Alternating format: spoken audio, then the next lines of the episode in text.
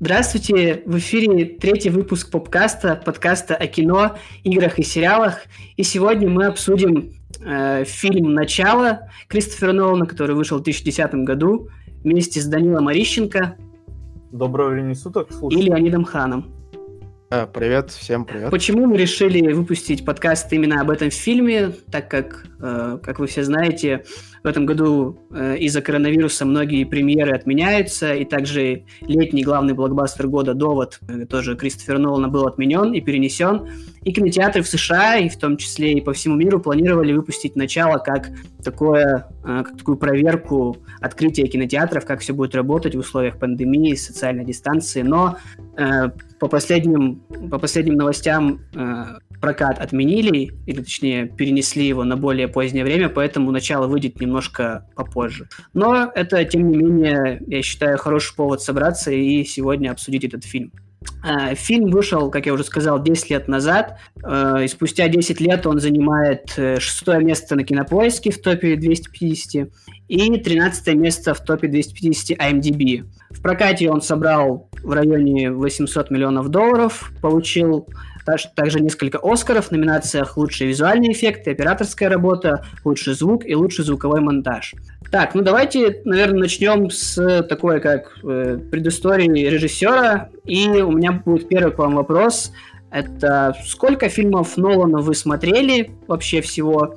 И как вы вообще относитесь к этому режиссеру? Леня, давай с тебя начнем. Ну, пожалуй, начнем с того, что я смотрел фильмографии Нолана. Это все, что выходило после 2005-го, скорее. Э, можно сказать, с Бэтмена первого. Престиж, э, ну, получается, все Бэтмены, Начало, Интерстелла, Довод, Дюнкерк. А, что я говорю? Какой нахрен Довод? Довод. Довод еще не вышел. А, все. А, ну, собственно, я не смотрел, получается, только ранние работы Нолан, такие как э, фильм э, «Мементо», или как у нас его перевели «Помни», что у меня скорее находится в э, списке фильмов, которые нужно посмотреть лично для меня, но никак вот руки не дойдут, и, скорее всего, уже никогда не дойдут, мне кажется, так и будет он в этом списке. А, все фильмы, конечно же, очень высокого, так сказать, качества. Мне лично все у него нравится, все, что я смотрел. Ну, разве что Дюнкерк у меня вызвал после просмотра какие-то вопросы наподобие, а что я посмотрел сейчас, но это тема для другого подкаста, если он когда-нибудь будет по Дюнкерку. А, что же касается отношения к Нолану, ну, у меня положительное отношение, я с нетерпением жду каждую его работу, мне очень импонирует его именно работа в фантастическом каком-то или научно-фантастическом сеттинге. То есть работы вроде Дюнкерка меня не очень привлекают. Мне нравится, как Нолан строит э, свой сюжет вокруг чего-то необычного. Э, ну, разве что исключение это Интерстеллар с его концовкой, которая как бы лично для меня все немного портит. Э, ну, в принципе, я не знаю, что добавить. Ну хорошо, а теперь пусть Даня скажет. Ну, я, моя, моя история, связанная с Кристофером, не такая богатая, конечно, как у Леони. Я смотрел всего лишь несколько фильмов. «Престиж», э, собственно, «Начало», «Интерстеллар» и «Дюнкирк». И для меня Нолан оставил такое впечатление, что это режиссер, который любит э, сеять зерно глубоких мыслей в своих фильмах. Этим он заставляет пересматривать свои картины раз за разом и ища какие-то новые, новые теории, разгадывая новые загадки. И этим действительно его работы цепляют. Я считаю, что, ну, тоже считаю, что они довольно высокого качества в принципе, большинство из них выдерживает проверку временем, я думаю, мы можем это говорить. Э, и к самому режиссеру отношусь положительно, считаю его одним из самых талантливых э, режиссеров вообще в мире. Ну, у меня тоже положительное отношение к Нолану, и я, в принципе, как и Леня, посмотрел все его фильмы, кроме «Мемента», то есть «Помни». Хотя, казалось бы, обсуждая начало, стоило бы посмотреть «Мемента», так как там какие-то мысли уже этих идей зарождались. Но, в принципе, я считаю, что Нолан — это такой режиссер, который Таких режиссеров вообще, в принципе, немного, и в современном мире, в 21 веке, он берет какую-то очень казалось бы, ну, какую-то очень сложную, заковыристую идею и делает ее максимально доступной для всей аудитории. Я думаю, именно поэтому э, все его фильмы, ну, за исключением, наверное, Дюнкерка, находятся в топах и Кинопоиска, и MDB, потому что они прежде всего нравятся зрителям. Конечно, критикам они тоже нравятся, но зрители любят Нолана совсем уж никто не бывало. Ну, давайте тогда перейдем именно непосредственно к началу, или в оригинале, как он называется, Inception, и э, освежим память и вспомним, когда мы в первый раз все посмотрели начало. Я могу начать с себя. Я посмотрел это первый раз фильм в кинотеатре, когда он вышел в 2010 году. И помню, что тогда я ничего не понял после первого просмотра, так как мне было ну, достаточно лет, наверное, для понимания. И после этого я пересматривал его, наверное, раз 10, может, даже больше. Наверное, это будет даже одним из моих любимых фильмов Нолана. Поэтому, когда вы посмотрели первый раз? Ну, давай я сначала выскажусь. Да. Ну, у меня сначала такая необычная, непростая судьба. Когда он вышел в 2010-м, я видел, наверное, рекламу по телевизору. И, честно говоря, я не понимал, о чем этот фильм. И, в принципе, я в 2010-м почти не ходил в кинотеатр, так что он во время своего релиза прошел мимо меня. И я как-то даже не думал об этом. Потом его часто крутили, насколько я помню, по СТС с какого-то года. И каждый раз я его пропускал. Потому что ты смотришь вот, вот это вот рекламный ролик или трейлеры, и, и ты не понимаешь, о чем фильм, и к тому же название, оно вообще не, не, не добавляет к, к этому пониманию. Э, то есть начало, ну, о чем этот фильм какое начало, а, а где конец, так сказать, что ты будешь смотреть. Там в трейлере была эта сцена, каждый раз я помню, это когда часть города как бы закрывается словно книга. Ну, я думаю, вы все поняли, о чем я, если вы смотрели фильм. И, честно говоря, я после того, как я его посмотрел первый раз в этом году, получается, где-то э, зимой, вроде бы, мне кажется, я упустил что-то, какой-то большой пласт поп-культуры для лично для себя, потому что я любил Нолана, довольно долгое время, но как-то не обращал на начало большого внимания. Ну вот, э, получается, я вот только что его до записи пересмотрел еще раз, понял, что это отличный фильм, очень хорошо срежиссированный. Э, ну, пересматривая его, получается, два раза. В этом году оба. Э, да, вот как-то так. Ну, у меня история, в принципе, аналогичная с началом. Э, я тоже как-то пропустил его в свое время, ну, в далеком-далеком 2010 году. Э, видел его на СТС, очень много раз показывали, но я никогда не успевал, так скажем, на начало-начало. Э, и концовку тоже не смотрел. Я смотрел его середина, пара сцен, что-то такое.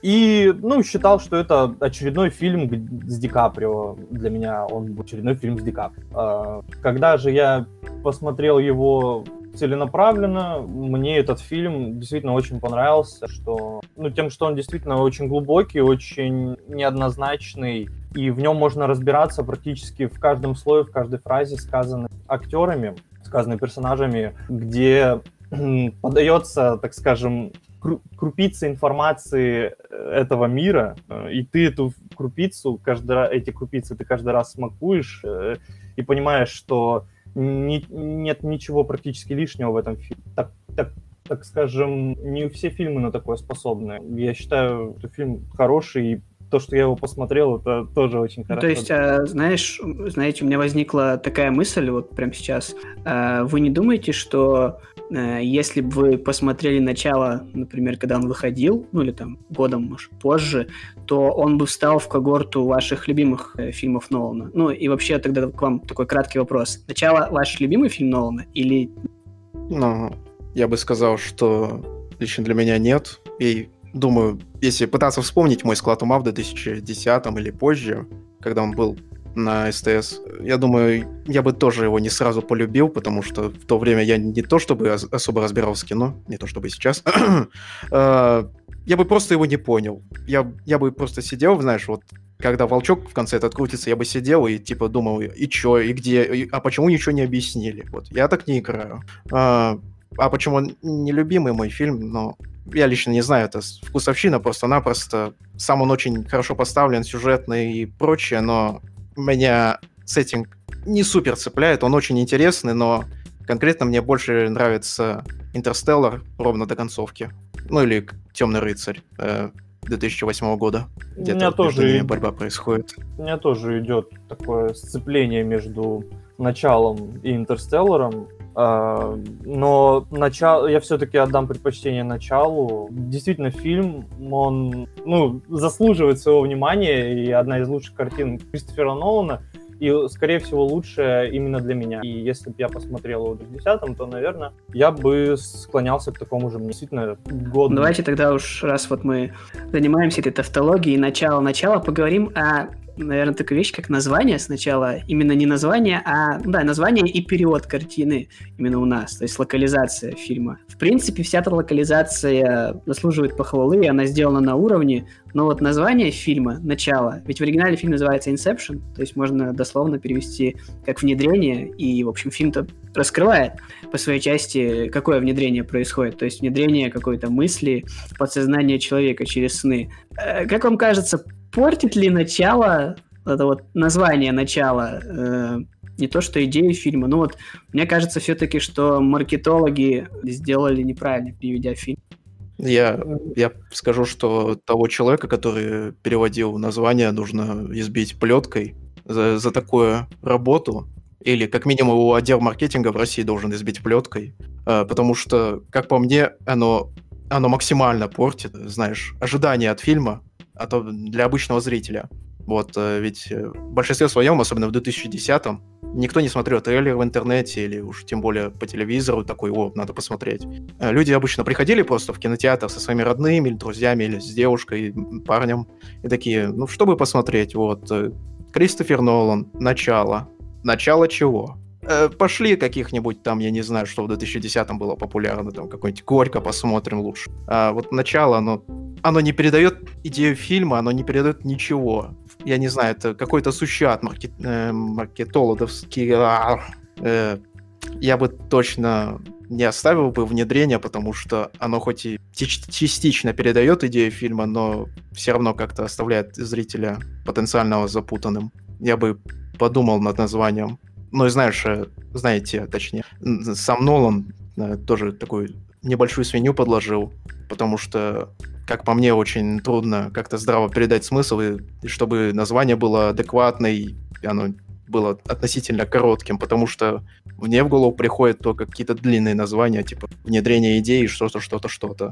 Но это уже совсем дичь какая-то. А ты, Даня, что думаешь? Ну, я тоже согласен, что Inception звучит гораздо гораздо понятнее, ну, именно внедрение звучит гораздо понятнее и лучше описывает весь фильм, чем слово «начало».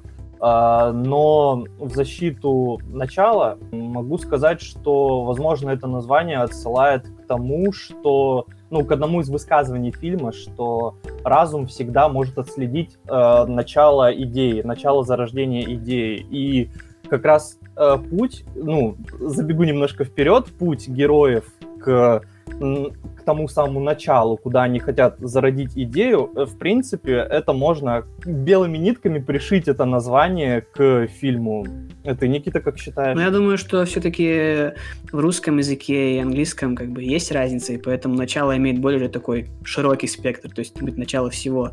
Если в английской этой версии можно как-то распознать смысл, то начало, мне кажется, оно очень сильно запутывает. То есть и мне кажется, такая широкая популярность все-таки этого фильма Нолана связана с тем, что ну, люди ходили на актеров, люди ходили на ну, такой реально стильный постер. Люди ходили на режиссера Нолана, потому что тогда уже выходили эти темные рыцари все, и у Нолана была дикая популярность в России, но я думаю, что уж точно люди не ходили на название начала, поэтому... Но я согласен, я бы тоже выстигал этого человека плетками, кто придумал это название, потому что ну, оно довольно сильно тебя путает, по крайней мере, перед фильмом. Ну, наверное, можно перейти... А, кстати, Погоди, погоди, я вот э, хотел еще добавить, что вот Даня сказал мысль, что э, слово начало звучит э, как идея и как э, слово в фильме, что оно, ну, то, что путь героя, там что-то такое, ну, Даня только что говорил, точно это стата. Что ну, типа то, что это... Да-да-да, вот. И с... это начало, оно очень мало повторяется, не так, как внедрение. Внедрение несколько раз промелькали за фильм, и у тебя бы просто на подкорке бы осталось что-то и ты бы как-то это связал с названием, хотел это добавить. Это такая ли, лишние две плетки переводчику названия. Ну, ну да. локализация российская это вообще такое дело, что я ничему не удивляюсь. Начало, наверное, было одним из таких просто самых крупных фильмов, который первым попал под эту, под эту руку локализаторов. Одним из первых таких блокбастеров, крупнобюджетных фильмов. Давайте, наверное, переходить потихоньку к сюжету. И, конечно, сюжет э, у начала такой, что его описывать... Э, просто я не знаю, как его описать так, чтобы и было понятно, хотя, наверное, все, кто хотели, уже посмотрели фильм, но так, чтобы еще э, как бы сказать, как бы уместить э, не самое объемное произведение, то есть его сжать. То есть кто-нибудь из вас хочет рассказать сюжет так, чтобы было понятно? Не Я знаю, думаю, сюжет лучше всего... Сюжет слишком большой, ну, чтобы да, его да. прям так описывать. Э, поэтому лучше как-то все-таки поэтапно можно разобрать. Ну, знаешь, вот как в книгах пишут аннотацию или как э, на, на каком-нибудь постере. Я думаю, если коротко попытаться что-то ужать, то у нас есть главный герой по имени Коп. Он, типа, знаешь, э, талантливый вор и мошенник. Ну, только в но... сфере снов, да? Да, вот необычный вор, а вот в сфере снов. Он ворует идеи из чужих снов, и вот у него есть последнее дело, которое поможет вернуться ему к своей семье. Ему нужно не похитить идею из сна, а внедрить человеку идею во сне. Ну, как-то так если уж не вдаваться в совсем уж в подробности. Да, если не вдаваться в подробности. Ну и плюс у него постоянно с ним есть какая-то команда, которая отвечает за какие-то определенные этапы. То есть у него есть э, всегда химик, который делает э, снотворные, получается, потому что обычно это происходит так, что сон внутри сна. Ну, как мы узнаем даже буквально из самого начала фильма, что э, можно проваливаться и во сне уже в другой сон. То есть для этого нужен, конечно, более такой э, сильный седатив, седативный, наверное, седативное снотворное, и его должен делать химик. То есть также у них есть э, проводник, которого играет Артур. То есть проводник, он узнает о об объекте, которому нужно, ну, либо украсть, либо внедрить идею. То есть он узнает его бэкграунд, узнает прошлое. То есть, как мы опять же узнаем из фильма, есть некоторые люди, которых тренируют защищаться от таких воров, как коп. То есть они это такие определенные проекции, которые создает разум, но их можно вытренировать, то есть чтобы так легко не проникнуть в разум. Ну и также, конечно, всегда должен быть архитектор. Архитектор, он, он, он ходит тоже во сны, но он обычно особо ни в чем не участвует, он проектирует, можно сказать так, локации, места, то есть и одна из основных задач архитектора это не повторяться и чтобы в, то есть в том, что он создает, не было реальных мест. То есть можно что-то такое мелкое создать из реальной жизни, там какую-нибудь клумбу с цветами, но чтобы не повторять каких-то вот реальных мест, как вот в сцене в Париже было с мостом. То есть да, обычно он ходит с командой и э, в чем примечательный сюжет именно этого фильма, то есть то, что мы узнаем уже на протяжении, как бы нам раскрывается сквозь фильм, то, что у Коба умера, умерла жена, и она тоже ходила с ней во сны. Э, то есть э, идея в том, что это, можно сказать, мертвая жена, она стала его проекцией, его навязчивой идеей, то есть он не хочет ее отпускать, и это очень часто начинает рушить им, начинает рушить им все операции, потому что это же проекция, в общем, его подсознания, и она обычно портит все, я сказал. То есть э, мы можем суть какие-то сцены, которые вам там наиболее понравились, или которые возникают, по которым возникает наибольшее количество споров, ваши любимые сцены, предлагайте. Ну, здесь сцен, в принципе, довольно много для обсуждения, но немножко в другом плане. Большинство сцен, особенно которые относятся к первой части фильма, они в основном ознакомительны. Они показывают мир, в котором живут люди, что есть, так скажем, определенные извлекатели снов личности, которые воруют идеи, да, что существуют определенные, определенные роли у этих самых извлекателей снов, а, что есть какие-то существуют правила нахождения во сне, а, различные возможности, которые мож, можно использовать во сне. А есть э, сцены, которые как раз такие сюжетные. Например, э, те же самые сцены уже внедрения в сон, Uh, некоторые сцены знакомства с персонажами, например, сцена знакомства с персонажем Тома Харди Имсом, uh, довольно драйвовая сцена, uh, которая показывает как раз и характер самого персонажа Харди, И, собственно, то, что фильм, он не, не учебник, он еще и интересный экшен. А, ну и, в общем-то, самые интересные сцены ближе к концу — это сцены размышления, сцены, которые заставляют зрителя задуматься над многими вещами, которые относятся непосредственно к фильму и которые могут относиться к чему-то вне фильма, заставляют э, зрителя подумать о чем-то своем. И эти все сцены, они очень гармонично расставлены между друг другом, очень хорошо дополняют фильм и не, так скажем, не заставляют зрителя заскучать. Зритель получает так скажем, от этого фильма все то, все то, что он хочет. Ну, конкретно можно обсудить э, сцену с, э, так скажем, первым, первым появлением э, во сне. Ну, то есть не первым появлением во сне, а появлением на первом уровне.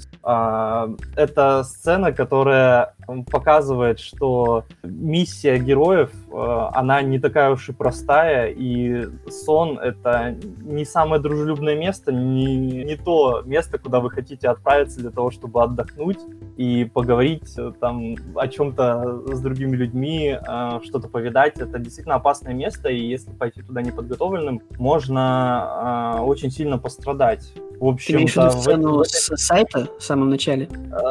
Нет, я имею в виду сцену с первым уровнем сна, когда, э, собственно, герои ну, где еще начинают, начинают mm. да, выполнение своей миссии и сталкиваются с сопротивлением, ментальным сопротивлением э, объекта, у ко- в которого они хотят вселить. Э, сцена наполнена экшеном, смеш- смешением, так скажем, подсознаний, когда сталкиваются, можно сказать, две силы и обрушивают свой гнев на третью. А, действительно показывает, что сон — это очень недружелюбное место. Мне эта сцена запомнилась. Как, в общем-то, и последующие сцены с э, другими уровнями сна, о которых вы можете рассказать. Ну, честно говоря, я не думаю, что лично у меня есть что-то, что прям вызывает лютый восторг, но запомнилась э, схватка получается, Артура и нескольких проекций, когда, помните, комната так крутилась, угу. и снято так, э, по-моему, насколько я помню, э, на, на живую, то есть комната вроде реально крутилась, и они несколько месяцев готовились э, к этой сцене.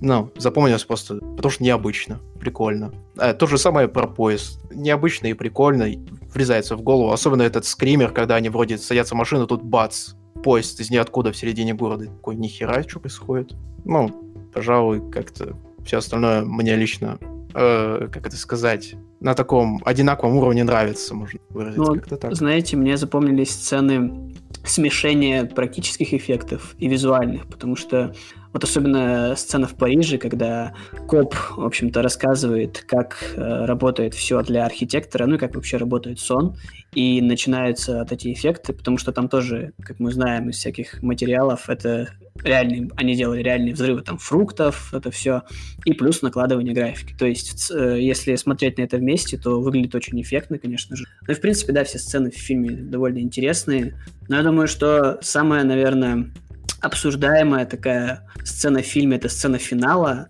в том числе потому, что м, даже то, что до нее ведет, после которой, после этой сцены финала, то есть финал открытый, можно так сказать, наверное, после этой сцены стали появляться множество теорий, и фильм стали разбирать по крупицам, чтобы понять, находился ли коп во сне, э, что происходит в финале. В финале э, коп все-таки возвращается к своим детям, и, э, то есть, если так говорить предысторию, его жена, которую звали, звали, мол, она умерла, и перед тем, как умереть, она оставила записку, что якобы коп ее э, хотел убить, и что он ее избивал и поэтому теперь полиция его ищет. И вся идея фильма заключается в том, что как бы коп не может вернуться к детям. То есть он запомнил, как они выглядят, он запомнил их со спины, но он, но он очень хочет увидеть их лица, там, обнять. И в финале, в общем-то, ему это удается, но последний кадр показывает нам крутящийся волчок, то есть э, кто-то из вас может рассказать о, о тотемах, и он видит крутящийся волчок, который, в общем-то, продолжает крутиться, а как было ранее сказано в фильме, если волчок продолжает крутиться, то это значит, что ты во сне. После этого появились множество теорий. Давайте, наверное, обсудим, э, кто какой из вас теории придерживается и там почему, и вообще обсудим, что этому предшествовало. Ну, давай я тогда начну. Я вот э, учитывая, что я посмотрел начало в этом году, я не то чтобы сильно прям зарывался во все эти фанатские теории, но я лично посмотрел видеоразбор на одном канале, называется ЧБУ, и чувак на основе всех фактов, предоставленных в фильме, он как бы поясняет свою интерпретацию сюжета и финала, соответственно. То есть он собирает все эти крупицы данных, э, складывает их в одну цельную картину и показывает, э, предоставляет ее своим зрителям. Я как бы посмотрел, я в принципе согласился, потому что звучит все логично. Ну и плюс э, я бы добавил тот факт, что мне кажется, Нолан из тех режиссеров, которые делают какую-то конкретную концовку, но знают о этой конкретной концовке только пара людей. Э, то есть он оставляет такие небольшие подсказки на протяжении всего фильма. И человек должен сам как бы дойти до настоящего финала, то есть понять, что вот он, настоящий финал. Типа, так я тебе говорю, что вот это моя идея. А то, что открытая концовка, это, я бы сказал, что относительно ленивый ход в руках неопытных режиссеров. То есть, когда ты не знаешь, как закончить, или когда ты пытаешься, знаешь, сделать задел на продолжение или типа того. А конкретно о чем я думаю, это то, что коп в конце находится в реальности, он встретил своих детей, э, и не знаю, у него все получилось, он достиг своей цели. А по поводу вот детей, а, как по мне, вот то, что я а, запомнил для себя из того видео, из, получается, из той интерпретации, это самый сильный для меня факт, то, что он не видит их лица на протяжении всего фильма вплоть до финала. А, ну, кстати, вот я еще вспомнил, что актер, который играет отца Коба, а, забыл его имя. Да, вот. А, он давал интервью а, о том, что Нолан конкретно ему сказал, что все сцены с ним это сцены в реальности. А насколько вы помните, э, в финале он присутствует. Следовательно, финал это реальность. Вот как-то так. Ну, мне кажется, на мой взгляд, тоже согласен, что эта концовка описывает именно реальный мир, и мне кажется, что открытой концовки у Нолана не вышло, потому что, ну, я попросту не вижу причин, по которым это все могло быть сном. А, если это вдруг могло бы оказаться сном, то это просто алогично, ничего не складывается а, в цельную картинку. И оборванный волчок, вот этот вращающийся, это, ну, попытка привязать тайну, где, собственно, никакие тайны не нужны. То есть и сам вот этот момент с волчком крутящим, он во всех остальных сценах, когда волчок крутился, он продолжал крутиться, э, не дергаясь, то есть он крутился ровно. А в финальной сцене волчок крутится и начинает подергиваться и уже собирается упасть, но э, картинка обрывается и фильм заканчивается. Поэтому я считаю, что концовка абсолютно реальная, ну, в смысле, что она происходит в реальности, и сном никак быть не было. Ты, Никита, как думаешь? Ну, знаете, у меня мнение о концовке, оно менялось на протяжении, наверное, всех этих ну, 10 лет, потому что когда ты смотришь первый раз, да, у тебя плюс то, что я был, в принципе, таким ребенком, и я фильм не понял с первого раза. Пересматривая потом, то есть взрослее, я как-то тоже... Для меня всегда концовка интерпретировалась так, что это была реальность, да.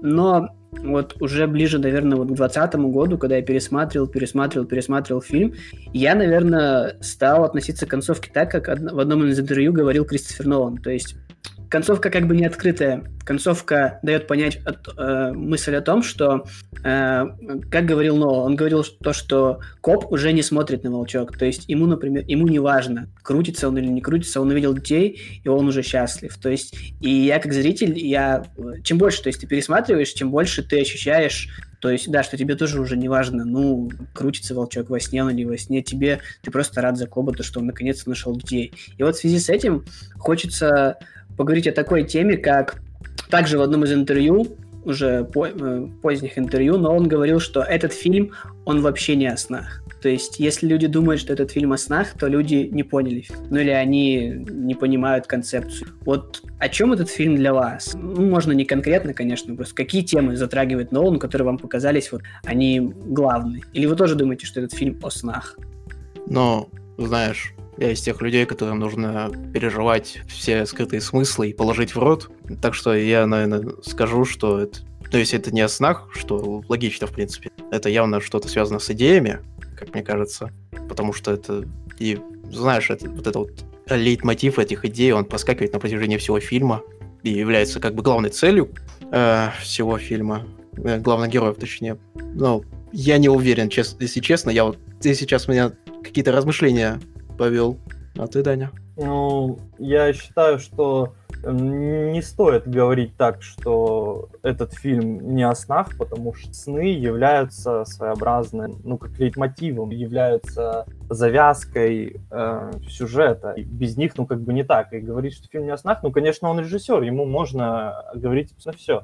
Э, но все-таки, ну, фильм не только о снах. Это, с этим я согласен. Э, фильм, э, по большей части, он о принятии э, самого себя, а, а принять, ну, как можно сказать, фильм об э, прощении самого себя. Э, и это очень хорошо прослеживается в сюжетной линии, в главной сюжетной линии э, Коба. Э, то, что он очень долго хранит свою жену э, мертвую в своем подсознании, виня себя за виня себя в ее смерти, э, потому что действительно как мы узнаем потом, это коп убил э, свою жену, зародив э, в, не, в, ней, в ней идею, что э, этот мир нереален. Таким образом, он заставил ее покончить с собой. Косвенно. А, и да, и весь фильм он повествует о том, что коп он не может принять себя, он до конца не может простить себя, можно так сказать он цепляется за свое прошлое, цепляется за свои ошибки, совершенные в прошлом. Но в конце, когда э, происходит диалог с Мол, который на самом деле диалог с самим Кобом, потому что Мол является его подсознанием, он все-таки э, принимает эти свои ошибки и понимает, что нужно двигаться дальше, что нужно отпустить э, все то, о чем ты так долго думал, о чем ты так долго горевал, что не можешь это исправить. Э, в принципе, я считаю, что фильм об этом в большей части. Но про сны, конечно, забывать не стоит. Действительно интересная концепция. Э, не во, не во всех фильмах, э, лейтмотивом которых являются сны, мир настолько детально прописан. Мне кажется, что где-то вот 75% принятия своих ошибок и 25% о, о... Да, в принципе-то я согласен с вашими мнениями, что нужно и, конечно, обдумать этот фильм, тем более, если вы смотрели его там всего два раза в этом году. И также, что он о Кобе, переживаниях его. Но вот, смотря фильм, я вот тоже сегодня пересматривал, в какой уже раз не помню, я подумал, что сны все-таки такая как оболочка, через которую Нолан хочет показать то, что, в принципе, все люди, они во многом застревают в своих иллюзиях. То есть не в реальности, а не живут, живут не в реальности, а застревают в иллюзиях. Об этом же повествует, например, сериал «Мистер Робот». То есть то, что люди надумывают себе то, чего на самом деле нет, и не могут это отпустить на протяжении всей жизни. И то, что это, например, мешает им жить. То есть и, в принципе, если говорить об этой трактовке, можно наверное, поговорить и об, о сценарии. То есть это сценарий, опять же, Кристофера Нолана. То есть э, он многие свои фильмы пишет со своим младшим братом Джонатом Ноланом. Но именно этот фильм он писал один. И м, идея этого фильма пришла ему еще в 90-х, и он писал сценарий на, на протяжении 10 лет. То есть, но как-то все не решался снять, потому что считал, что нужно набить руку на блокбастерах, и такое произведение не может быть снято за малое количество денег, то есть там нужен хороший бюджет. И получив уже, э, конечно, поддержку студии и большой бюджет, решил снять. Давайте, наверное, поговорим о сценарии, то есть, как вам кажется, в, в тот год, в одиннадцатый год, то есть, когда уже была номинация на Оскар, но он был номинирован на сценарий, но проиграл драме «Король говорит». И, как вам кажется, это, если брать Нолана, наверное, как вот не режиссера, а больше как сценариста, это один из лучших сценариев Нолана, или в нем есть все-таки какие-то огрехи, которым можно прикопаться, и что вы вообще думаете о сценарии? Дань, давай с тебя начнем. Ну, я считаю, что не могу сказать, что прям лучший сценарий Нолана. Ну, кстати, возможно, и могу сказать, действительно. Как, как я уже говорил несколько раз, э, что сама идея фильма, само окружение, оболочка фильма, они действительно очень детально продуманы. Невозможно даже поверить, что такое мог ну, один человек. Хотя все может быть. Э, но говорить, что это лучший сценарий Нолана, Ну, вполне, вполне можно так сказать. Хотя я не смотрел большинство его картин, поэтому не, мог, не могу быть на 100% объективен. А, насчет э, того, насколько он хороший, я тоже это уже говорил, он действительно очень, очень, очень хорош, Леня. Честно говоря, я тоже не, не уверен насчет э, лучшего сценария из всех э, фильмов Нолана. Потому что есть такое чувство, что чего-то не хватает. Я, я не могу наз, э, назвать чего, но чего-то не хватает, чтобы быть лучшим. Может, я просто немного не разбираюсь, но вот как-то, да. И по поводу прикопаться, прикопаться можно, в принципе, к любому фильму, а учитывая то, насколько здесь э, обширный, большой сценарий, э, вот эти вот все э, сны, сны во сне и сны во сне во сне, это, это такая чудовищная работа. Я думаю, за всем там не уследишь. Особенно если ты один пишешь. Я, я думаю, если прям хорошо посидеть или просто погуглить какие-нибудь видосы, то можно увидеть э, все такие небольшие и большие косяки.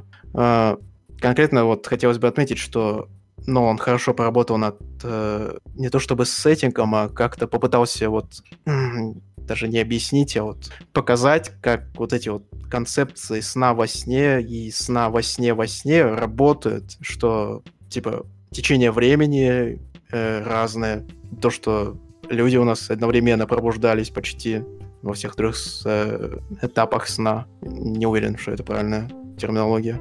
Ну, вот, так сказать, лор интересный, а, а сама история, она относительно клишировано, можно сказать. Потому что, мне кажется, я уже видел подобные истории с подобными персонажами. Но в целом это все-таки отличная работа. Один из лучших фильмов, точно. Ну вот, знаете, э, если вот брать прикопаться, может, я просто это где-то упустил, но, насколько я помню, проекции, они ведь не могут атаковать, то есть того, кого защищают, потому что я в этом как-то не разобрался. И вот в сцене на этой снежной базе э, проекции стреляли по Имсу, хотя это был его сон. И вот этот момент я немножко недопонял. То есть то ли это... Не-не-не, я вот, э, я вот, ну, ты тоже, наверное, недавно пересматривал. Помнишь, там, перед тем, как они войти в сон, говорят, что он будет им помогать. Э, мне кажется, это как-то с этим связано, то, что проекция атакует его. Э, и вообще, мне кажется, что это то, есть то, что проект... не конкретно да, сон. Ну, ну да, ну, я не уверен. Я, я что-то тоже упустил этот момент. Но там, по-моему, об этом конкретно обговаривалось. Ну, там обговаривалось в том моменте, когда они были в Париже, то есть копы Адриана. И когда, а, то есть она начала вот это создавать мост из зеркал, то есть это эффектная сцена, и после этого проекции начинают на нее нападать, ну, как мы понимаем, там уже приходит Мол и убивает ее, но мы не видим, что они, например, нападают на Коба, то есть они его просто держат, и поэтому... Не-не-не, это еще по сути, в самом начале как бы показывалось, что проекции не атакуют э, своего хоста, так сказать. Они атакуют только чужеродный э, проявление. То есть с первым, да, архитектором там было, что они когда забежали, они атаковали всех, кроме него. Ну, поэтому я думаю, Возможно, что вот это какая-то греха.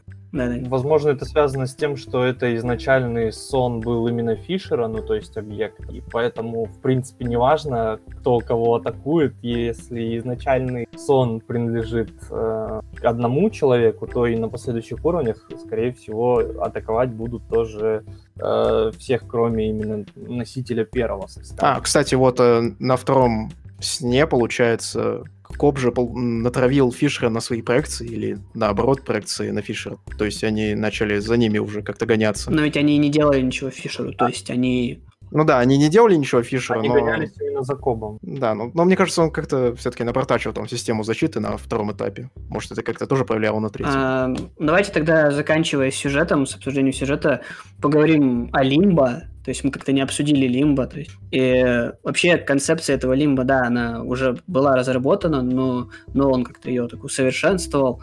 А, что вы думаете о Лимбо в том плане, что Страшно ли вам было бы попасть в лимбо, то есть оказаться там и потерять там большинство своей жизни? Ну, не большинство своей жизни, но какое-то количество лет, как, например, Коп и Мол. Или вам бы, наоборот, хотелось такое попробовать?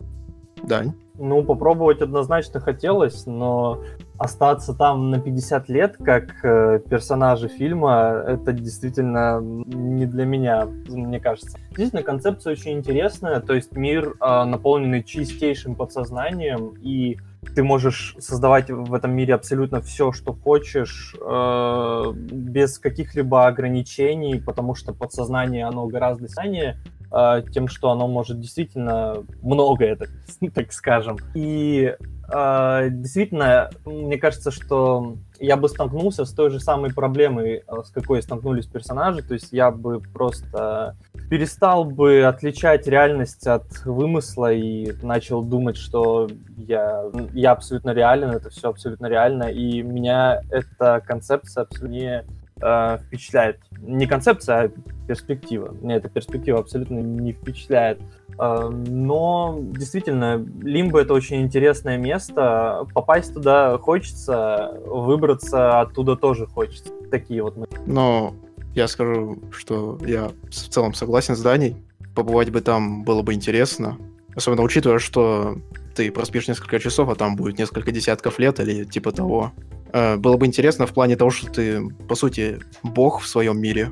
Ты можешь делать все, что угодно, как угодно, с кем угодно. Э, очень большие возможности для человека, творческие и не только. Э, мне лично интересно то, как Э, проведение времени в лимбо влияет э, в целом на организм или скорее на сознание. То есть ты, по сути, вот как коп проведешь 50 лет, и тебе, по сути, где-то лет 90 или 80, и ты возвращаешься в свое молодое тело. Это по-любому как-то отражается на твоей психике, на твоем мозгу, потому что у тебя воспоминания на 50 лет записаны, а тебе все еще там, не знаю, 30. И в ну, целом у тебя 90 или 80 лет выходит. Ну? Об этом говорилось, да, в фильме о том, что ты выходишь из лимба и сходишь, так сказать, с ума из-за того, что у тебя перемешиваются твои возрастные психологические мысли. А, я даже... Ну, момент вот в финале, в концовке и в начале, когда Коп встречает Сайта, который находится в Лимбе уже очень-очень-очень давно, и он постаревший, э, и Коп эм, выводит его из Лимба, и у Сайта абсолютно никаких проблем с психикой не наблюдалось, он выполняет спокойно свое обещание. И тот момент, что когда он умирал еще на первом уровне сна, он говорил, что он обязательно исполнит просьбу Коба. Э, так не работает. Мне кажется, что это не, небольшое упущение, хотя, возможно, это я просто чего-то не понимаю. Не могу исключать этот факт. Но я вот согласен. Мне было бы интересно, как бы показал Нолан последствия такого времяпрепровождения веселого в Лимбо. Так сказать, больше раскрыл немного негативные эффекты и, в принципе, вот мне казалось, что вот во время первого просмотра, что коп все-таки двинется крышей. Ой, фу, коп, к сайту. Сайта по возвращению в реальный мир двинется крышей. Ну, то есть сайта, он, э, знаете, мне кажется, почему не был показан? То есть, ну, конечно же, в основном из-за того, что это уже было под финал, и то есть там уже размусоливать нельзя было, но мне кажется, что Нолан намекал о последствиях, но все-таки долгосрочных последствиях. То есть не то, что ты выходишь из лимба и не понимаешь, что происходит. Потому что ситуация с Мол как бы э, случилась из-за Коба. То есть это он внедрил ей мысль, что ее мир нереален, поэтому она сошла с ума. Если, потому что, ну, если мы возьмем э, на обратной стороне Коба, ведь он, в принципе-то, с ума не сошел. Хотя, опять же, мы не знаем, сколько времени он провел, выйдя из лимба. А, ну... ну то есть, видишь, э, нам показывают э, временных промежутков никаких. То есть нигде в фильме не говорится, сколько прошло времени, например, с того момента, как умерла мол, сколько прошло времени с того момента, как коп не видел детей. То есть э, никакие временные рамки не указываются. Ну, кроме того, только сколько проходит времени во сне. И... Ну, кстати, я думаю, можно предположить, что это примерно год, максимум два, потому что дети все еще маленькие. А, кстати, была и... ремарка Нолана тоже, опять же, он говорил, что детей играли разные актеры, и это не одни актеры, так что поэтому... А, да? Да. Просто зритель, ну, ну, ну да, как бы, если ты зритель, мне кажется, этого не видно. Я тоже не знал этого, но я прочитал, что эти играли разные актеры, поэтому можно предположить, что прошло ну, какое-то количество времени, явно небольшое. Поэтому, ну, если кто-то и сходил с ума, там, э, терял крышу, то, скорее всего, это было, наверное, все-таки в долгосрочной перспективе. Навряд ли это работало так, что, ну, если бы с сайта что-то и случилось, то это уже тема для отдельного фильма, мне кажется, так. Ну, кстати, знаешь, наверное, если там проведешь 150 лет, то это уже за грани человеческих возможностей, мне кажется, выходит, особенно для мозга. там по-любому крыша начнет ехать чуть ли не сразу, мне Ну, кажется. дело в том, что ведь э, смотря еще и с кем проведешь, например, ты же не проведешь его, знаете, как все эти темы с бессмертием, что ты живешь как бы все равно в обществе, да, видишь, как там твои родные умирают, близкие, но ты все равно бессмертный. А в Лимбо ты либо находишься один, ну, либо с кем-то, как в случае с Кобом и Мол.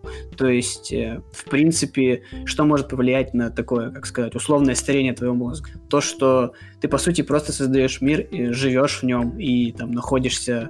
Конечно, если бы ты был один, наверное, да, это как повлияло. А если ты находишься с человеком каким-то, ну, мне кажется, это обратно работает. То есть у тебя мозг... э, Это не такая же концепция, как то, что, например, просто бессмертный и живешь Но мне Ну кажется, да, там, знаешь, какой-то конечный объем информации есть. Э, Ну, Даня там, знаете. Просто получается, когда находишься, ну, как уже говорил Никита, с человеком, то время для тебя абсолютно не играет никакой роли.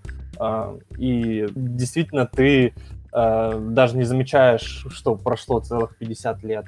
Но все равно последствия, а, они сказываются как раз о том, что мол, потеряла связь между тем, что реально и что нереально, и это можно, в принципе, отнести к какой-то степени схождения с ума, что это как раз влияние лимба. А вот что с Кобом, я тоже не понял. В принципе, не, не знаю, не могу ничего при, при, приплести. Его вариант безумия, поэтому тоже не имею ни малейшего понятия, почему он остается с э, светлым разумом, хотя так долго находился. Ну, знаешь, я бы, конечно, с тобой согласился насчет, мол, если бы фильм не так конкретно в конце, в общем-то, проговаривал, то есть, что Мол сошла с ума не по своей воле. Как бы нам открывается секрет, что Коп как бы в ее сознание сделал Inception, то есть он внедрил эту мысль, и то, что просто эта мысль стала циркулировать у нее в голове уже в реальном мире, это следствие все-таки не того, что она сошла с ума, а следствие того, что Коп, ну, Коп постарался, он внедрил эту мысль, и мысль разрослась. То есть, как это говорилось вначале, что ты буквально внедряешь какое-то маленькое зерно, и оно начинает разрастаться до каких-то неимоверных площадей и рушит всю твою психику. Поэтому как-то так все происходит.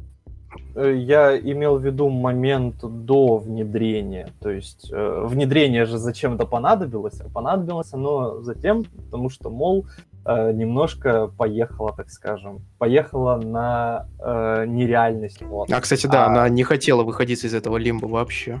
Она заперла свой э, тотем в сейфе, тем самым демонстрируя, что она отрекается от реального, э, и дала Коббу, так скажем, зеленый свет э, на внедрение, если так можно Но сказать. опять же, тут тогда встает вопрос, что ведь Кобб-то хотел вернуться в реальный мир. То есть э, сколько человек, столько и мнений. Поэтому как бы Кобб, с одной стороны, ведь у Кобба не было проблем. Ну, то есть Кобб, наоборот, у него брал- была проблема в том, что он понял, что они слишком долго находятся. То есть Кобб хотел вернуть, а Мол не хотела. Поэтому у нас тут как бы две стороны одной медали, можно сказать. Ну, ну я, я и говорю, что как бы у Коба ничего не произошло, и это доставляет недопонимание. Ну, то есть, ну, нет, было почему?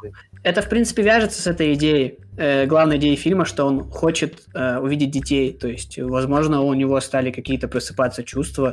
То есть, невозможно стали просыпаться, а скорее всего они. То есть, он захотел увидеть детей, захотел увидеть своих там родителей, и он захотел вернуться. То есть, это обычные человеческие чувства. То, что случилось с Мол, ну, да, это, скорее всего, что-то у ней с сознанием случилось. Давайте, наверное, закончим уже с сюжетом, что слишком много уже обсудили. Давайте обсудим какую-то такую оболочку фильма и его наполнение. То есть, например, это его...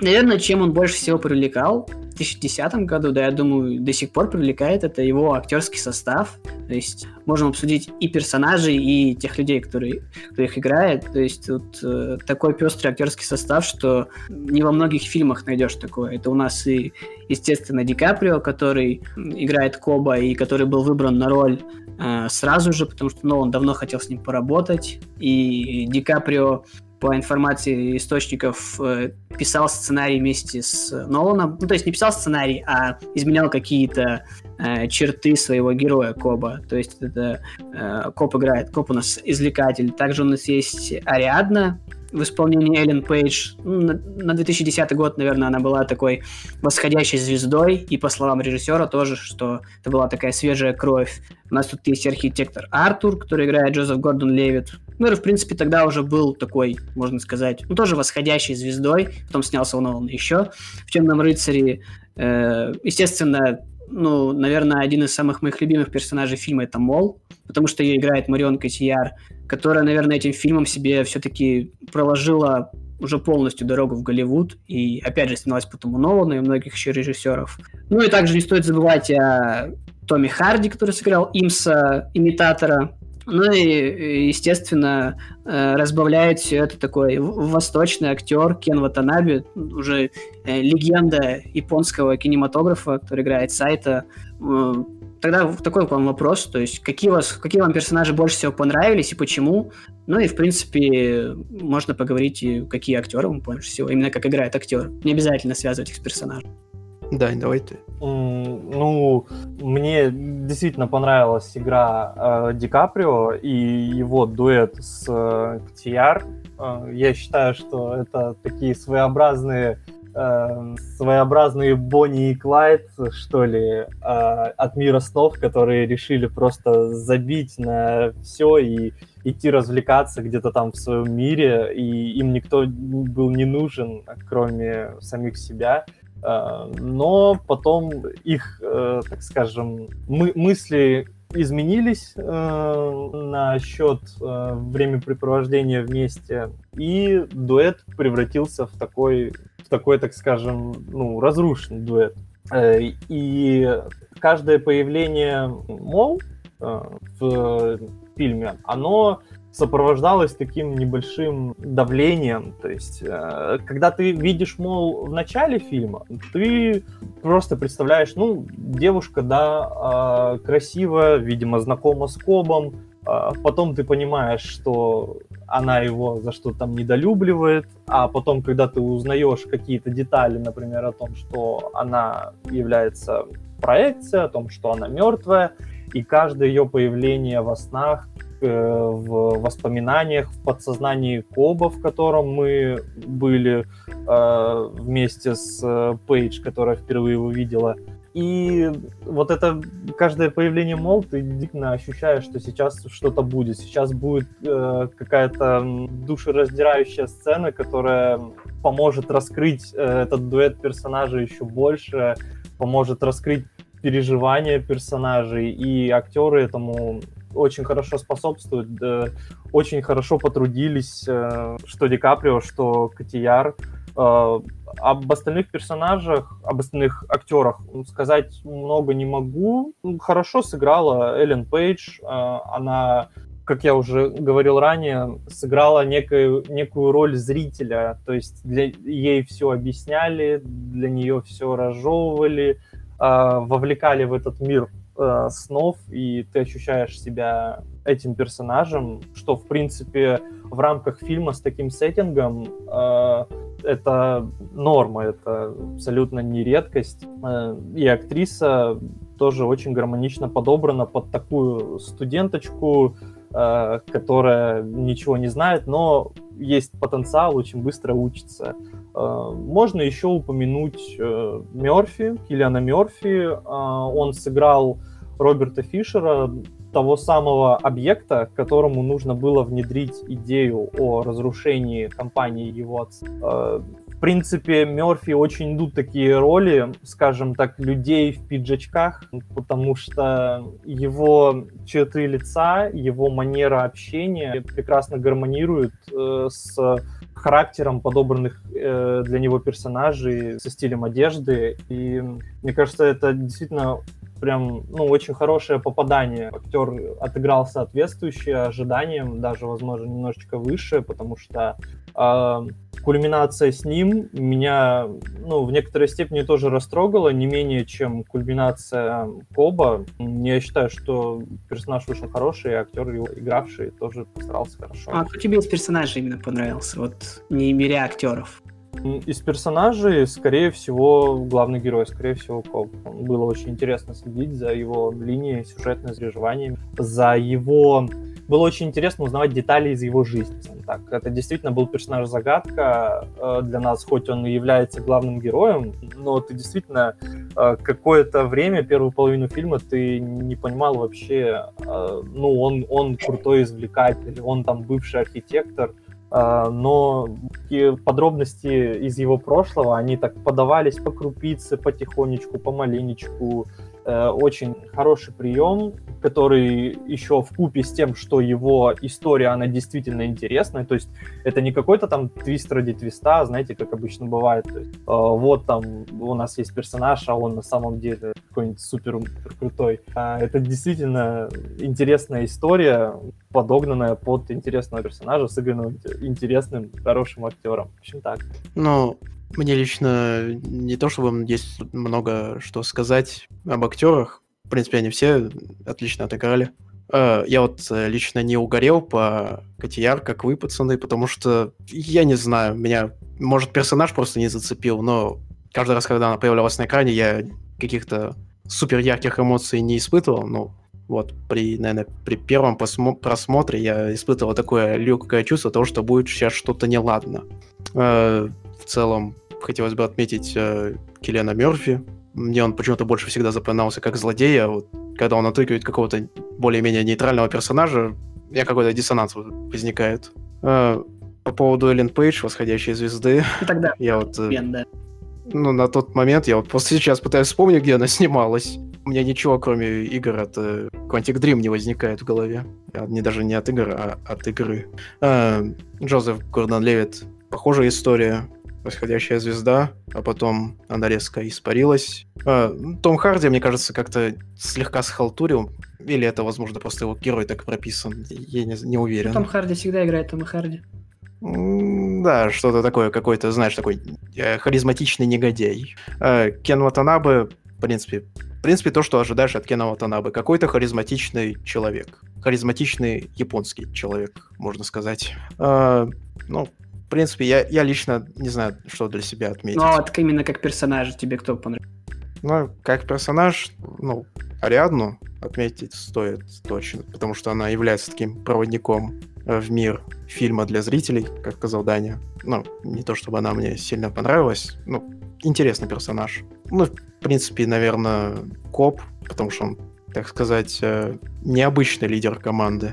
Ну, да, хотелось бы, конечно, еще персонажа Гордона Левита отметить, но не получается. Какой-то, знаешь, слишком пресный у него вышел. Ну, времени мало.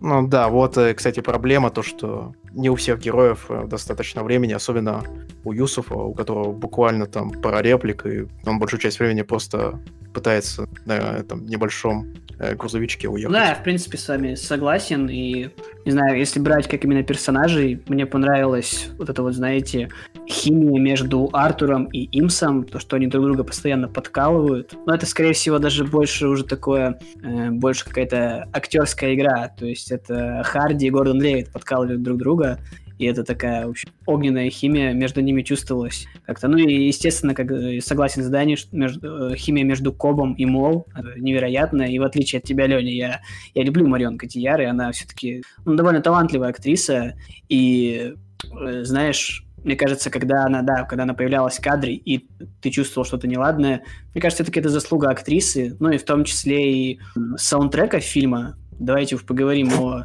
том, кто написал этот саундтрек. Я думаю, тут э, у нас все любители Ханса Циммера, и Ханс Циммер — такая легендарная личность в кинопроизводстве, который пишет э, свои, свои, как сказать, песни, музыку пишет э, на протяжении уже, наверное, 30-40 лет. И понравился ли вам саундтрек Циммера и пробирал ли у вас до мурашек, как пробирал, например, меня? Что вы о нем в целом? Ну, мне лично как-то не запомнился саундтрек в этом фильме. То есть, э, знаешь, как, какой-то главный лейтмотив, например, э, вообще, вот, пытаюсь сейчас вспомнить, я буквально только что посмотрел фильм, но вот эта вот какая-то мелодия заглавная, она у меня в голове не возникает. Я помню, что саундтрек драйвовый, интересный, в духе Циммера, и все. Э, например, э, история с Интерстелларом или Темным рыцарем, там ты сразу можешь сходу вспомнить какую-то либо заглавную песню, либо основной лейтмотив, который проходит через весь фильм. Вот в Inception почему-то я не могу а, подобрать что-то такое. Наверное, это все-таки, да, это вкусовщина прям лютая, но мне саундтрек э, не запал в душу. Он, он хороший, но он не запал мне в душу. Я согласен с Леней, что саундтрек хороший, отличный, в духе Циммера, но а, опри- определенности в нем какой-то нету, что ли. То есть он действительно выглядит как саундтрек уровня Циммера. Не сказать, что это что-то культовое, как те э, песня, мелодия из «Пиратов», которую, когда включаешь просто рандомным людям, и они сразу тебе скажут, что песня из «Пиратов», а, а вот э, как-то, если включить какой-нибудь саундтрек из, э, скажем, фильма, то не все могут понять, что из этого фильма. В общем, я считаю тоже, что саундтрек хороший, отличный, но сцепиться не за что. Он, он, он настолько гармонично встроен в фильм, что ты его э, воспринимаешь как как просто часть фильма. Ты не можешь его отдельно выцепить, отдельно послушать. Не создает настроение, он, можно так сказать, его дополнять. Как-то вот для ну, меня. Ну, конечно, здесь мы с вами входим в такой большой disagreement.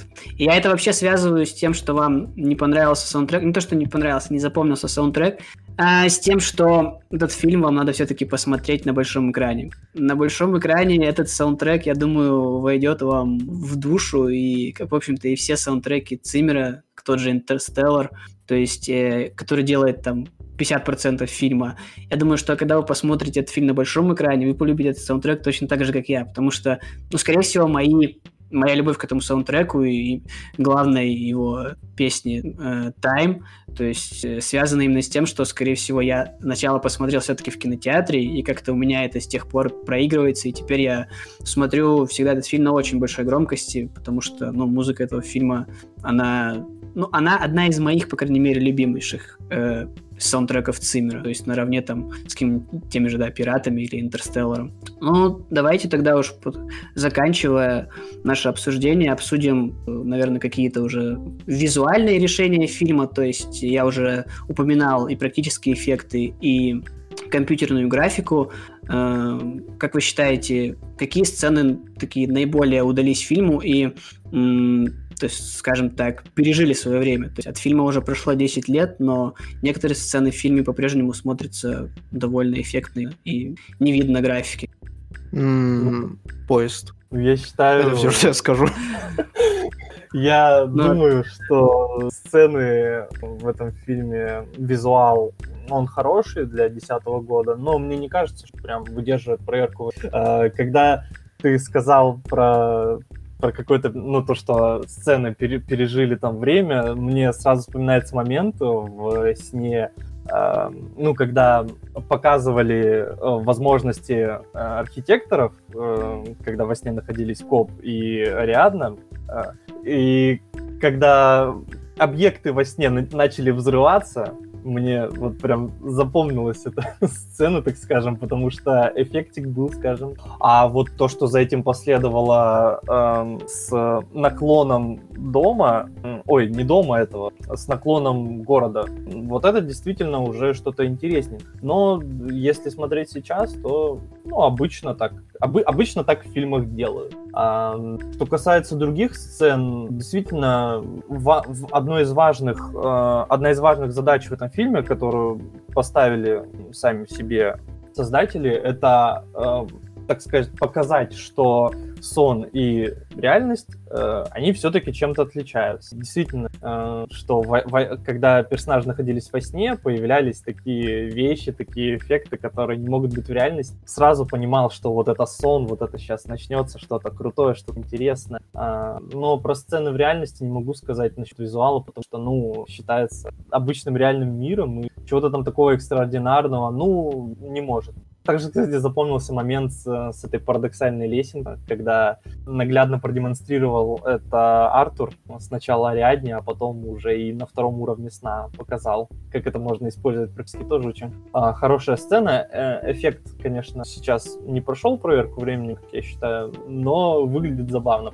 А, кстати, я вот добавил про то, что... А, Дань, ты еще что-то хочешь сказать? Не-не-не. А, я вот хотел добавить про то, что не прошло проверку временем, это вот финальные сцены в Лимбо. Э, вот когда нам показывают эти разрушенные дома, они такие графонис. И вот момент, когда Ариадна и герой Киллиана Мерфи падают с балкона, э, это прям люто зеленым экраном отдает. Вот, да, что я хотел еще добавить. Ну, кстати, то, что ты, Даня, говоришь, не прошел проверку временем, момент с лестницей. Момент с лестницей — это практический эффект. Там нет графики, абсолютно никакой. Ага. Потом можешь посмотреть видео, да. Это, скажем так, э, иллюзия зрения. Ну, в принципе, как в фильме показывают. То есть э, они это делали сначала на миниатюрах, потом делали, еще снимали вживую, но э, то есть это не вот эти вот э, лестницы из Гарри Поттера, которые, в общем-то, нарисованы. Мне кажется, самый основной такой э, эффект, который прошел проверку временем, это, естественно, бой Артура с э, проекциями. То есть его снимали, да, на вот этой вот э, какой-то центрифуге такой вращающейся, большой, построенной специально к фильму. Но как Нолан фанат практических эффектов, то э, в принципе ты не понимаешь, как можно такое снять, но Джозеф Гордон Левит тренировался несколько месяцев, и итоге результат, мне кажется, превосходит вообще все ожидания. Один из самых таких, наверное, драйвовых и интересных это фильма. Ну все, подходя уже прям к концу, давайте, наверное, такое ваше краткое мнение о фильме и такой финальный вопрос. Э, пойдете ли вы на этот фильм, когда откроется кинотеатр, потому что вроде как он заявлен в прокате? Ну, давайте я. Ну, знаешь, да, я вот хотел вот это вот предложить. А, в общем, а, кратко о фильме. На самом деле, кратко не получится, потому что, ну, в принципе, я уже все сказал. Ну, это действительно качественная работа режиссера, качественная работа, качественная работа операторов, э, э, тех, кто работали над эффектами, работа Циммера, работа актеров. Э, здесь все находится на достойном уровне. Картина, которую смотреть, картина, которую я обязательно пойду в кинотеатр и для того, чтобы воочию увидеть э, шедевр и, как ты, Никита, говорил, прослушать саундтрек в кинотеатре, э, насколько он возымеет на меня эффект. Э, когда очень, ну, когда эти все факторы сходятся вместе, так уж выходит, что получается хорошая картина. И никакими, так скажем, сюжетными небольшими недоговорочками или там парочкой эффектов э, эту картину не испортить. Считаю, э, интересная задумка, интересный сеттинг. Все, в общем-то, достойно похвалы. Так. Э, по поводу сходить в кинотеатр, Думаю, когда он выйдет все-таки в кинотеатры, пройдет не то чтобы много времени с моего последнего просмотра, так что я, если и пойду, то только за компанию, потому что я, я не люблю пересматривать фильмы так часто. Я предпочитаю, знаешь, пересматривать примерно раз в год максимум. Вот самый максимум. Э, ну и послушаю, конечно же, саундтрек, попытаюсь что-то для себя выделить, потому что, может, он реально ощущается по-другому.